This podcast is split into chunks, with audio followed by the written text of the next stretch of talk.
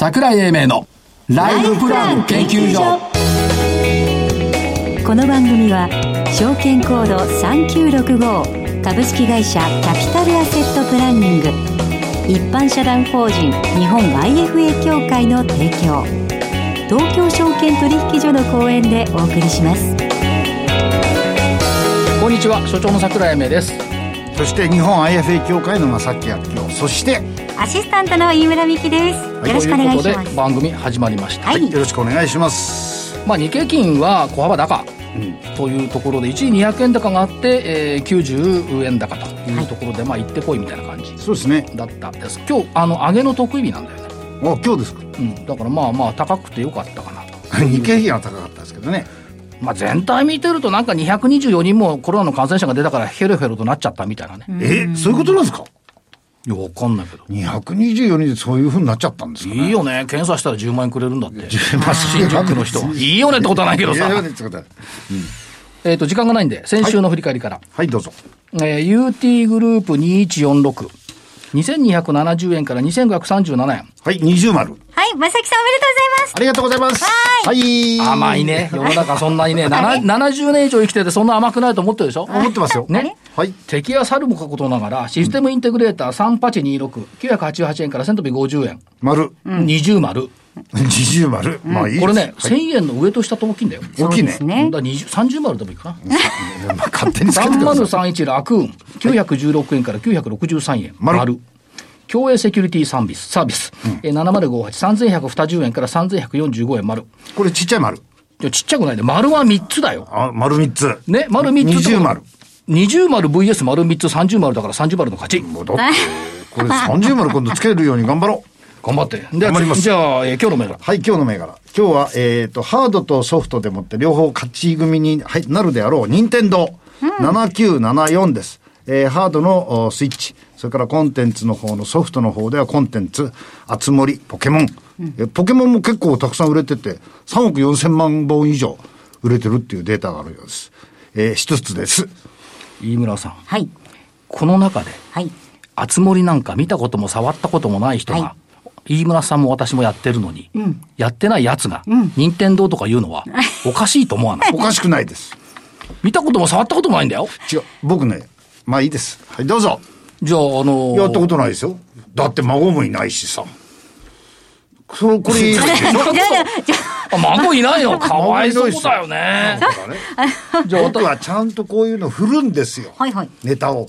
ね。先週も集まりで盛り上がりまししたしねはい、どうぞ。はいえっとね、今日聞いてみたい、正木さんに。どうぞま、まともに戦うバージョンと、負けてあげるバージョンとどっちがいい？まともに戦って。まともに戦う？はい、どうぞ。どうすかなえっ、とね、本当は先週これね、入れ、言ってたのよ。ジェネパ3195。ジェネレーションパス。はい。えーリコメンドをね、ネット通販。で、これ先週800円だったの。これ入れときゃよかったね。今週970円まで上がった。おお。それ結果論だからね。じゃあ、じゃあ、抜けとくわ。次。2469。富士、富士ロック、日々の。イベントの開催制限が緩和される。はい最近あれだよね、オンライン公演っつうのがサーさんとかやり始めたでしょ無観客ライブ。はいやってますこれね、音響映像って無観客だろうが観客ありだろうが関係なく必要なんだよね。あ確かにそうだはいね。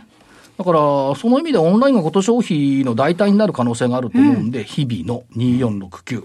札幌行きたかったな、セミナー4月に予定してたんだけど。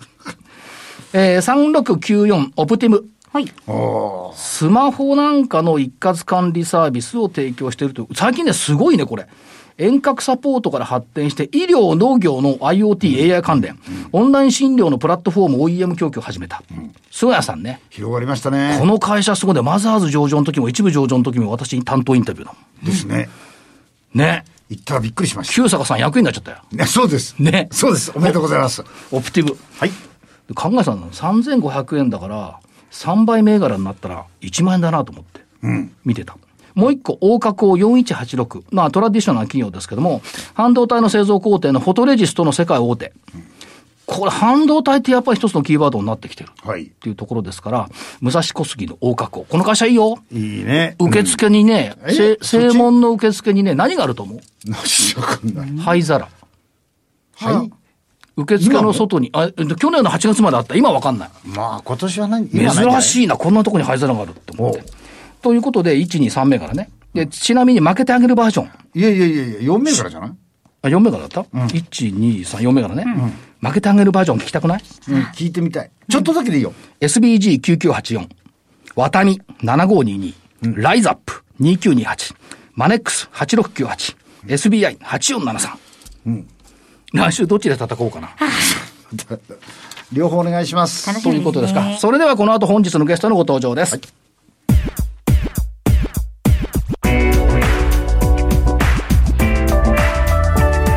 桜井英明のライフプラン研究所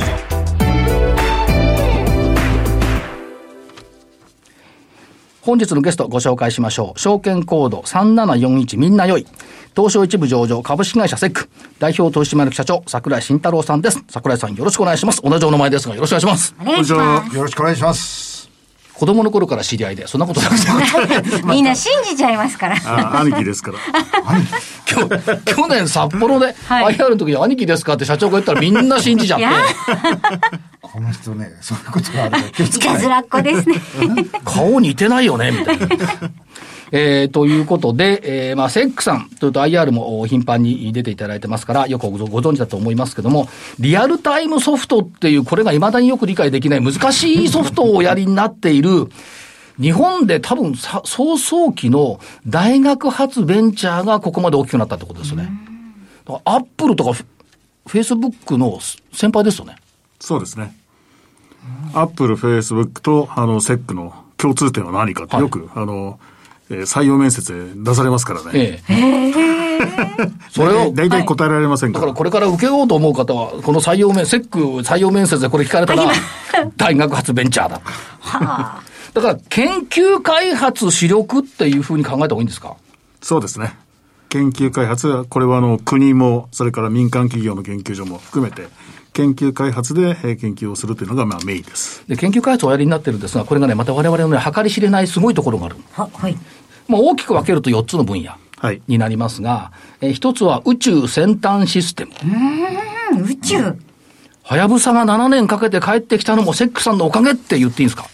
そうですね。ほら、言っていいんだはやぶさんは今年の11月から12月に帰ってきますから、はい、今ちょうど先月の5月の12日にイオンエンジンを噴射して、はい、えっ、と、まあ最後地球に戻ってくるための、まあ速度変更調整中ですね。あの、先日、7月7日にあの、天の川の中心の写真を送ってきましたね。はい。なかなか面白い。あの、アルバイトもしてますね。アルバイトなんですかね。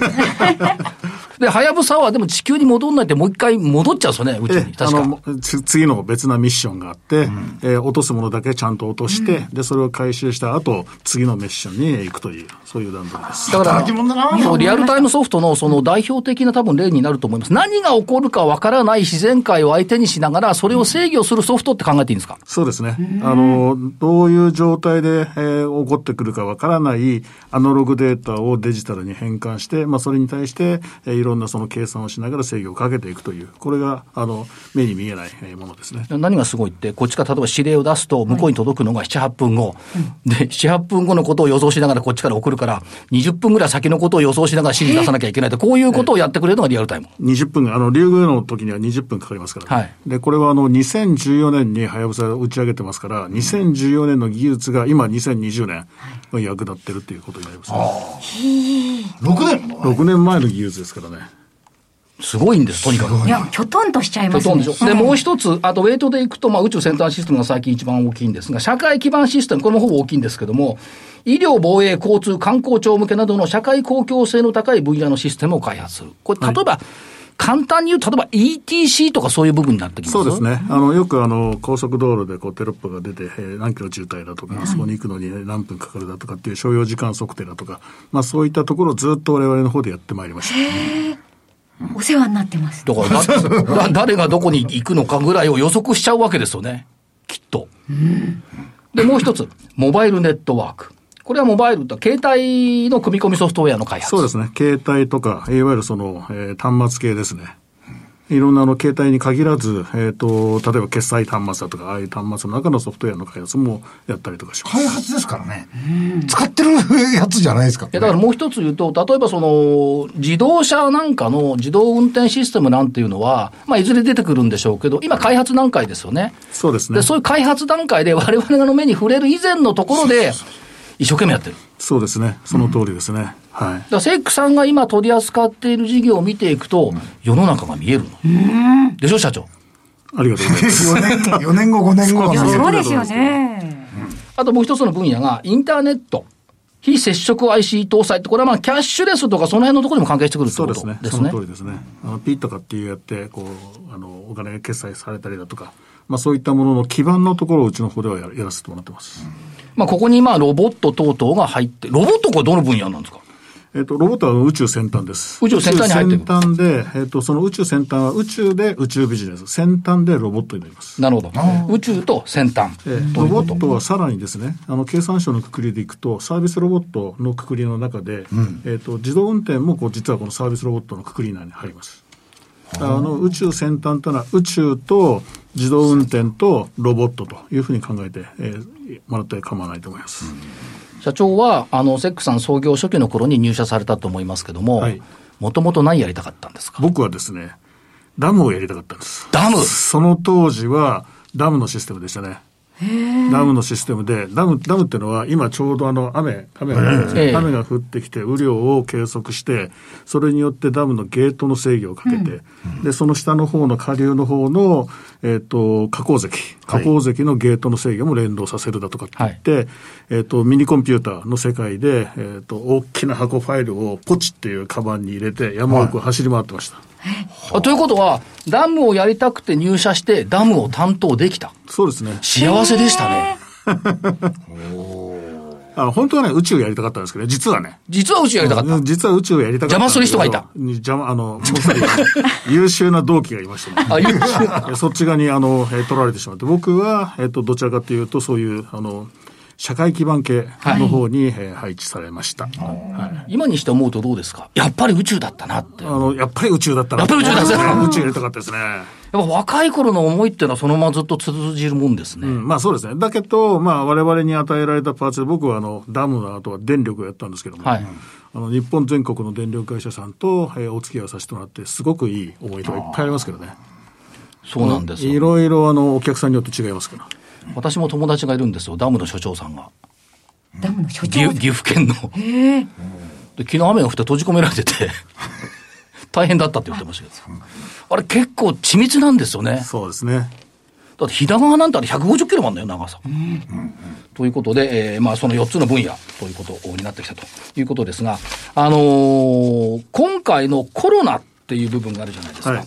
で、コンピューターソフトっていうかソフトの会社にとってみるとコロナってどうなんだろう？業務についてはあまり関係ないのかなというイメージもあるんですが、どうなんでしょう？えっ、とですね、ソフトウェア業界っていうのは、イメージ的には建設業界と大体同じで、はい。受注残があります。ですので、えっ、と、年明け1月、2月、3月、うわーっとこう、あの、新型コロナのえー問題が起こりましたけれども、はいえっ、と、その時点で受注残がありますんで、影響は半年後に大体出るというふうに言われてます。なるほど。で、現状、セックでは、今のところ2019年度は影響なし。はいで、えっ、と、四六の受注が非常に心配でした。で、ここの受注が問題だと次の売り上げの方にというところなんですけども、今のところ予算はクリアできました。はい。で、次は7級の受注で、えっ、と、これで、まあ、だいだいたい今年度が見通せるかなというふうに考えています。はいで、現時点では、世間的な、あの、えっ、と、社会的な見込みもそうなんですけども、下期回復基調は、僕はその通りだと今現在は考えています。ただ、今日なんかね、224人24人なってますけれども、まあ今、経済を回そうという前提で来てますから、多分、あの、大丈夫じゃないかというふうに思いますね。今の受注残、受注高のところを数値的に見ていくと、まあ、あの、3月期の総括ということで、これ、3月期時点で過去最高レベルの受注高、受注残だったということですね。はい、その通りですね。で、えっ、と、前年同期でいくと、これ、5期連続、5期連続受注高が増加してきてるっていうのは、これは今までやっぱりない？そうですね。ありませんね。受注は今順調に進んでますね。だから、未曾有の境地を今進んでいる。ただやっぱ、あの、社会全般で今人が動いてませんからね。はい仕事が動いてないんで仕事になるわけがないんで、ええまあ、あの、どの企業もそうなんですけども、新しいお客さんの開拓に、はいどの会社さんも多分苦労されてますね。なるほど。えっ、と、4月、5月、6月はね。でも、かえってどうでしょう、この落ち着いた時期に、ゆっくりと開発、言ってじっくりと開発ができるってのはあるんでしょうか？えっ、と、それはあります。それはありますけれども、うちの場合、4月の7日でしたっけ？あの、緊急事態宣言が出た後、えっ、と、約1週間で在宅勤務に切り替えたんですよ。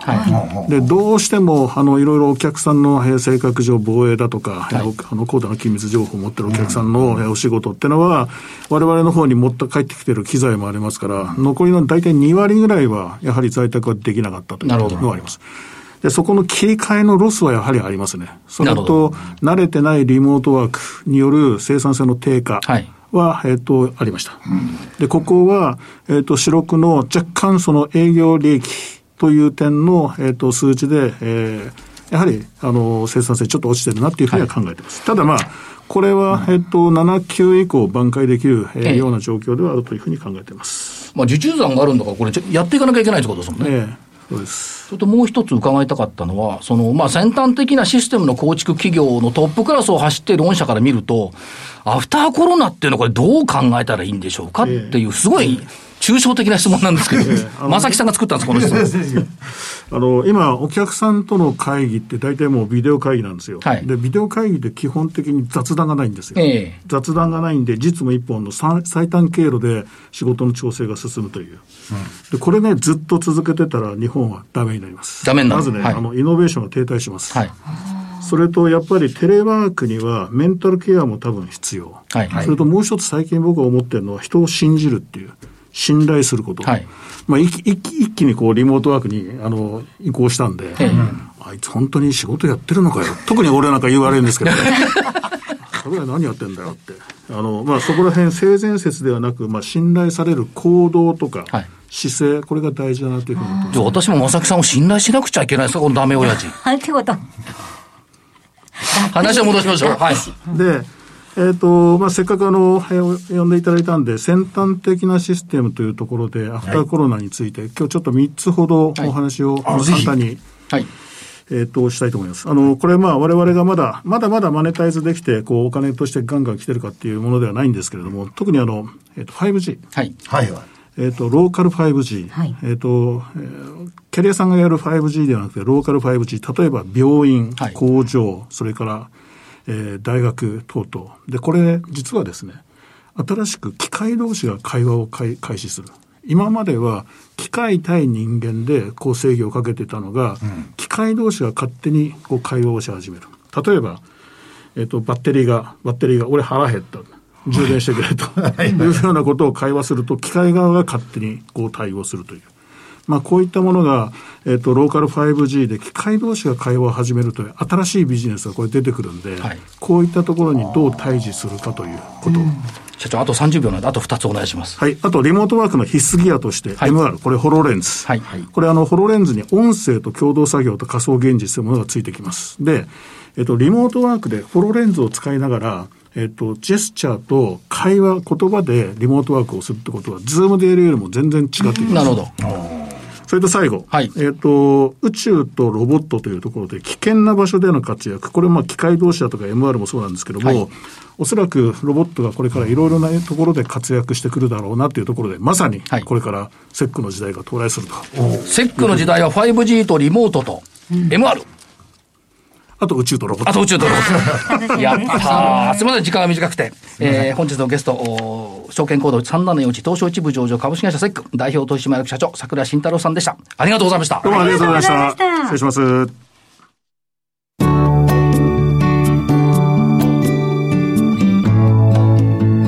今週のライフスイートこれが悪いんじゃない？えそれではこのコーナーではキャピタルアセットプランニングが開発したライフプランシミュレーションツールライフスイートを使い、えー、ライフプランのノウハウを学んでいきます。えー、前回ですね、新宿独立系ファイナンシャルアドバイザーでネット検索をしまして、IFA 会社を2つほど見つけまして、そのうちの1つ、えー、ガイア株式会社に実際に電話をしまして、無料面談のアポイントを取るところまで放送しました。えー、今回ですね、えー、テレビ会議をしましたので、その初回無料面談の様子をお聞きいただきたいと思います。どうぞ。今日、そのインナー様の方で、こういうことを聞いてみたいんだけどっていうふうに思ってらっしゃることを、まずは伺えればと思いますが。えっと、資産運用とかっていうのは、なんかお金を持ってる人が、こうお金を増やすみたいなイメージが今まであったので、無縁かなって思ってたんですけど、なんか、うん、えっと、私ぐらいの年齢とかもっと若い世代とかも、こう考えていくのは、なんかこう、どういう考え方があるんですかね？私も資産運用上手にできるんですかね、今の状態でも。もちろんです。あの、ご資産運用っていうのは、別にそのご資産のある方が運用するっていうような、ちょっとそういう響きがあって、うん、そういうイメージを持っていただく方もいらっしゃるんですけど、実際にはあの、どなたでも、本当にあの、ご自身の無理のない金額っていうところから始めていただけるので、あの、はい、それは、あの、それぞれのご年齢とかご事情によって、うん、あの、無理なく始めていただくことはできます。ちなみにこの今回ヒアリングシートで、まあ、あと年収とか預金とか、あと株式いくら出し、投資してるかとか、あと支出、大体の支出も出して提示したじゃないですか。こういうのを見て、えっと、どういうチェックをしていくんですか？先ほど私があの無理なくっていう表現をしたんですけれども、はい、やっぱり預金と違ってご資産運用の方にあの回すお金っていうのは、まあ、いわゆる私たちが言うリスクを取るっていうそういうこうご資金になるわけですよね、はい、で。リスクを取るっていうのはなんか怖いものに手を出すっていうイメージではなくてですね、うん、こうリスクを取るっていうことは値段の動きのあるものを持つっていうのが、まあ、正しくお伝えすべきことなんです、ね、はい、昨日と今日の値段が違う可能性がありますよっていう、そういうものにお金を預けるっていうのがリスクを取るっていうことですので、うん、でそうすると、やっぱりそのやりすぎてしまうと、下がってる時に、こう、どうしても他にお金がいって、あの、出さなきゃいけなくなるっていうことがあったり、あと、その無理しすぎると、こう、怖くなってしまって、その値段の動きで続けられなくなってしまうっていうこともあるので、はい、ですので、もちろんその無理がなあるかないかっていうのは、ご自身のそのお気持ちの問題が大きいんですけれども、それが私どもから見て、まあ、客観的ないろんな方向から見て、あの、この方であればこのぐらいの運用をされるっていうのは、あの、大丈夫じゃないのかなっていうところをお伝えさせていただくために、あの、今の、その、収支の状態ですよね。で、それから、まあ、金融保資産の状況っていうのを、まあ、あらかじめちょっと書いていただけると参考になるなっていうことで。うん。え大体じゃあ、えっと、月これぐらいの収入で支出が、内訳がこんな感じでっていうと、で、年齢とかも加味して、こう、これくらいで運用していった方がいいですよ、みたいな具体的に言っていただけるんですか？そうですね。はい。あの、最終的には具体的なところをお伝えさせていただくんですが、ぱりそのかなりお一人お一人の事情によってそこの部分っていうのは変わっていくものだと思っているので、まあ、ここに書いてくださったのは最低限の、あの、こういうところが分かれば、まずはスタートっていう形で、そこからもうちょっと詳しく伺っていくっていう、まあ、それがその、初めてお会いして、最初にさせていただくことだと。いう感じですかね。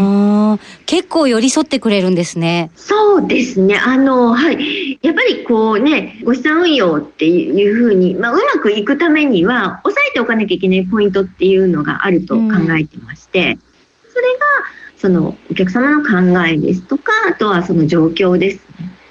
そういったことっていうのがわからないと、うん、やっぱりこう、なかなか上手にいかないというか、その長続きしないっていうのもありますので、はい、確かにこう長く続けていただくことで成果も出やすくなりますので、まあ、よりそういうあの長く続けてしっかりと成果を出していただくためには、まあ、どんなやり方がいいのかっていうところです。うん。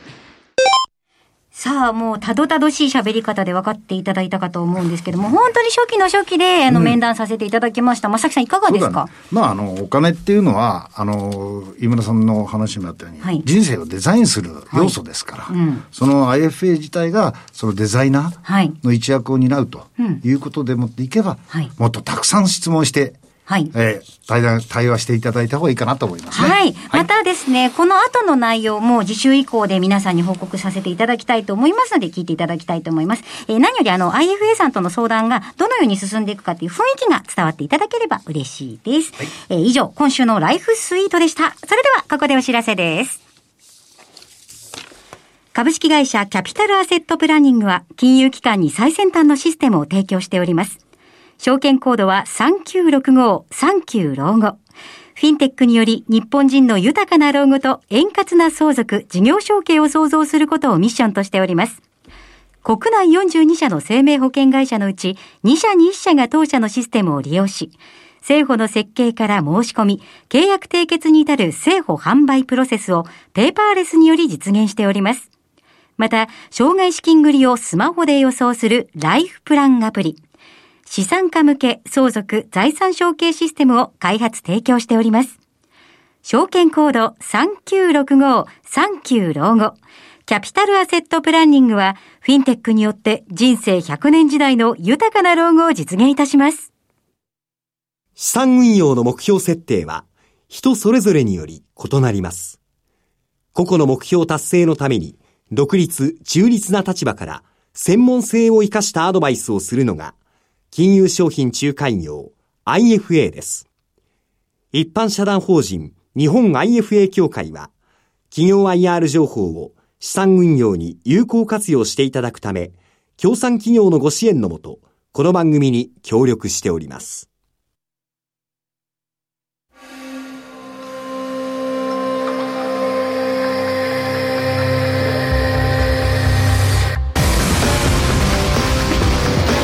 桜英明のライフプラン研究所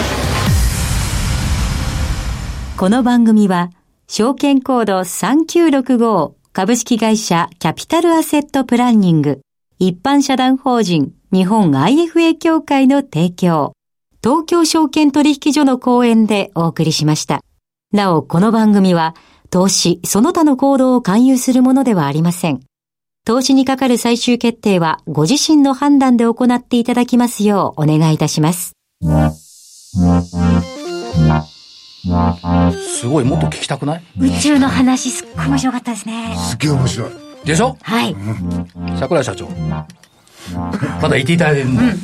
またちょっと何ヶ月かしたら、はいあの、火曜日の方、火曜日の方が時間もうちょっと長いから、い宇宙特集で、あまた、ああ、ああの、喋れることと喋れないことあると思いますので、喋れることをお話しいただけるように来ていただければありがたい。よろしいですか？わかりました。了解です。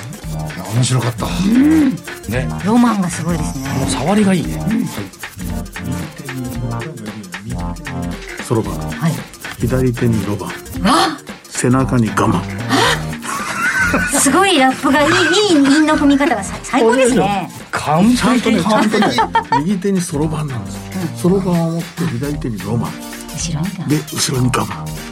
計算も大切ですねもう大変ですよ。では、右手にそろばん、左手にロバン、背中に我慢を持ちながら、8月1日にリアルセミナー開催をさせていただきますが、札幌、行くんだね。そうです、いきます。8月1日、えー、12時30分から16時、えー、と会社さんが産生ランディックとメディカルデータビジョンの2社の社長対談と私と。そうです。いうところです。お申し込みは一般社団法人日本 IFA 協会ホームページないしは電話0363805044にお申し込みいただければと思います、えー入場の際コロナウイルス対策として全ての参加者にマスクの着用をお願いするということですんでちゃんとできるといいね。できる札幌は宇宙より近いからね近い、近い。飛行機間違いない。はい。宇宙旅行っつうのも行きたいよね正木さんと私は無理かもしれないけど飯沼さんは行けるかもしれない頑張ります、頑張ります。ということで、えーライフプラン、うん研究所本日この辺りで失礼します、えー所長の桜井英明そして日本 IFA 協会の正木明夫。そして、アシスタントの飯村美希でした。来週のこの時間までごきげんようう。